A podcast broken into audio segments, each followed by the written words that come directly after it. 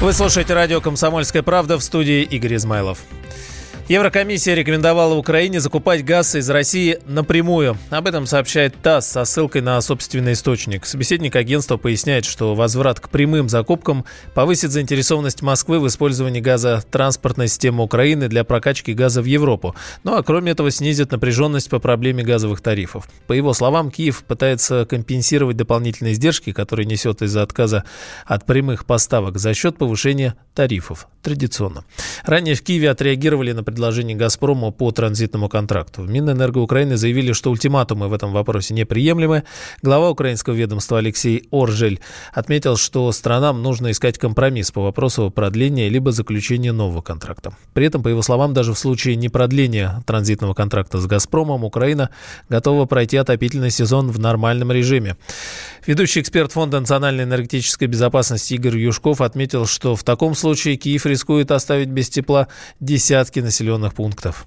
Сейчас они треть газа импортируют. И эта треть – это, по сути, российский газ, который они приобретают у европейских посредников. Но в реальности они отбирают его из транзитной трубы, а с европейцами производят взаимозачет. И если физически не будет транзита, не будет этой схемы реверсных поставок. И надо будет действительно, причем в разгар отопительного сезона, в январе, где-то в Европе искать газ, качать его на территории Украины и по территории Украины еще с запада на восток, чего никогда не было, потому что с советских времен труба построена была, чтобы качать с востока на запад. И большой вопрос, можно ли вообще это сделать, все ли населенные пункты таким образом смогут получать газ. Это зависит, в общем-то, прохождения отопительного сезона. И я думаю, для Украины это огромный риск того, что какие-то населенные пункты останутся в итоге без газа вообще. Ну, если не будет транзита, то ни один куб газа с российской территории на Украину не пройдет. То есть это будет вообще фиксироваться как какая-то контрабанда. Ну, то есть без контракта в украинскую систему ничего не поступит, и все будет идти по обходным газопроводам.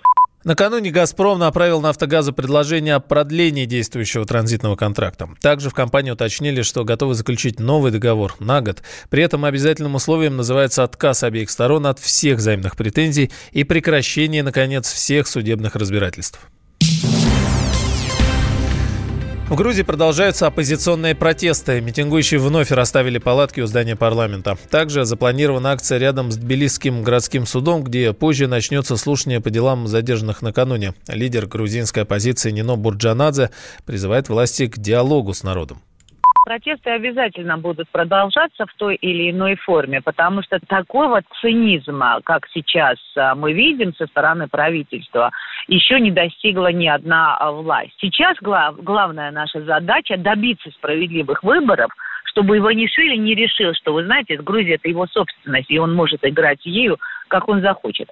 А если выборы будут справедливые, потом уже люди сами решат, кого выбирать и что делать. А встретиться с дипломатическим корпусом мы решили еще в субботу. Мы об этом объявили. То есть все знали, что в 6 часов оппозиционные лидеры встречаются с дипломатами. И в 5 часов начали как бы разгонять митинг. Действия манифестантов, может быть, спорные с точки зрения закона, безусловно, но абсолютно были мирными. То есть люди сидели на тротуарах, люди просто не пускали вот э, депутатов, которые себя опозорили и над нами посмеялись, они не пускали в здание парламента. Но сам митинг был абсолютно мирный. Выход, конечно, есть, потому что оппозиция готова на диалог. Я обратилась с просьбой э, к Иванишвили и его команде быть благоразумными, начать диалог, но опять мы получили как бы э, издевки со стороны их команды. Выход пока есть.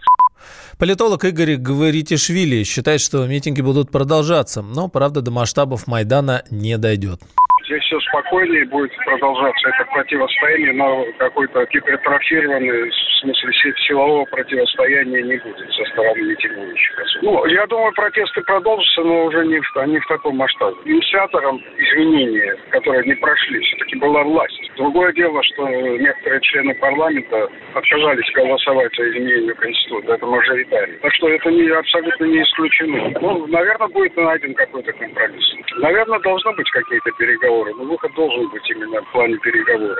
Хотя пока оппозиция говорит, что она ни на какие уступки не пойдет.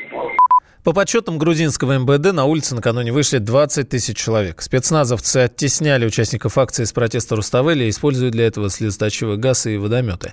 В МВД Грузии пояснили, что митинг вышел за рамки закона. Политические лидеры открыто призывают сторонников препятствовать работе депутатов, отметили ведомстве.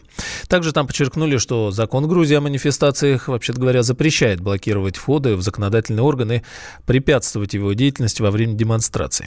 Акции протеста в Тбилиси начались начались еще 14 ноября после непринятия депутатами поправок в Конституцию о переходе со смешанной избирательной системы на пропорциональную. В воскресенье участники митингов э, повесили цепи и замок на здании парламента, объявив о намерении парализовать его работу.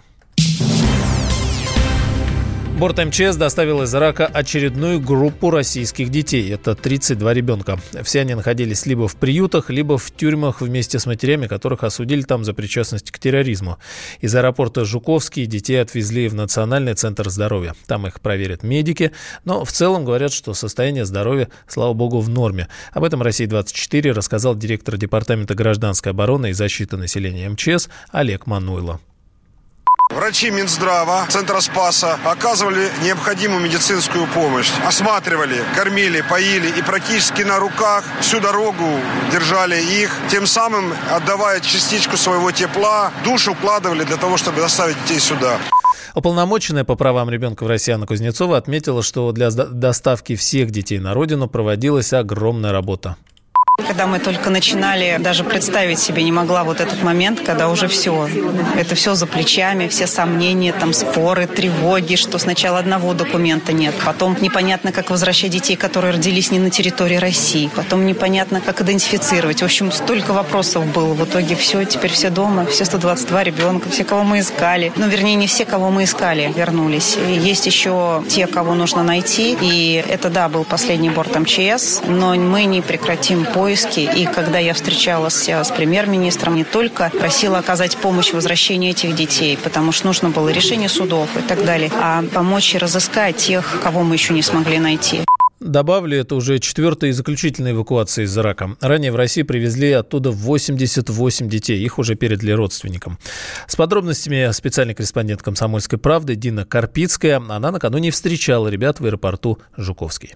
Обычные пассажиры аэропорта Жуковский даже не подозревали, какой самолет приземлился вместе с ними. Это маленькие граждане России, которые, собственно говоря, нашу страну никогда не видели, потому что родились они в Ираке, в тех самых местах, где была зона конфликта и где действовала запрещенная группировка в России ИГИЛ. Их матери остались все в Багдаде, и некоторые даже на пожизненно, потому что осуждены за терроризм. Ну, маленькие дети, они ни в чем не виноваты, и наша страна вот уже два года занимается тем, что возвращает несовершеннолетних граждан из зоны конфликта Сирии и Ирака. И вот вчера прилетел очередной самолет, на этот раз он был уже завершающий из Ирака, потому что там наших детей уже практически не осталось. Всего за два года оттуда было вывезено 122 ребенка. Я побывала в этом самолете и ехала вместе с детьми из аэропорта Жуковский в Национальный центр здоровья детей, где всех ждали родственники. Я могу сказать, что это очень эмоциональная была поездка, потому что дети маленькие, они, во-первых, очень удивлялись тому, что они видят из окна. Многие, кроме тюрьмы, матери этих детей сидят в тюрьмах, да, и забрали их из тюрьмы, никогда ничего не видели. И спрашивали, вот, а что это? Ой, это такая машина едет. Ничего себе, сколько здесь огней горит. А одна девочка несколько раз повторяла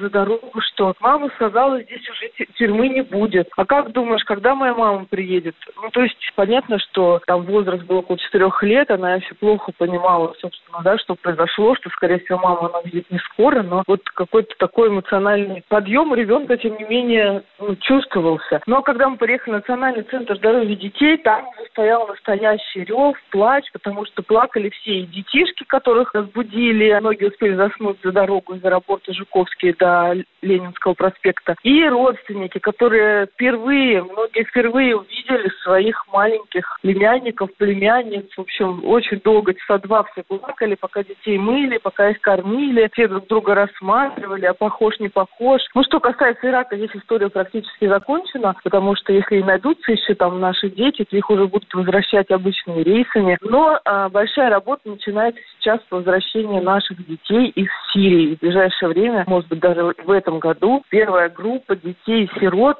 вернется сюда домой. Дина Карпицкая, Комсомольская правда, Москва. Противоположные взгляды. Оппозиция, я считаю, героями. Твое право считаю. Да. Тина, что ты несешь? Ну а как? Смеешься. Максим, я не смеюсь, но просто нельзя так говорить. Себя послушай.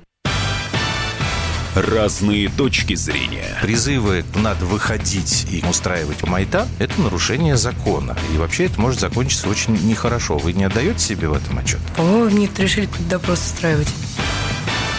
Личный взгляд на главные проблемы. Ты не ездишь на машине? Я не езжу. Ну вот и тогда Ну, молчи, отлично. потому что я рассказываю про движение автомобильное, а не про пешеходов. Свобода слова в прямом эфире. Я не причисляю себя популистом. Я причисляю себя к людям, которые действительно отстаивают мнение жителей, причем не только на словах, но и на деле. Тогда приношу Любовь Соболь свои извинения.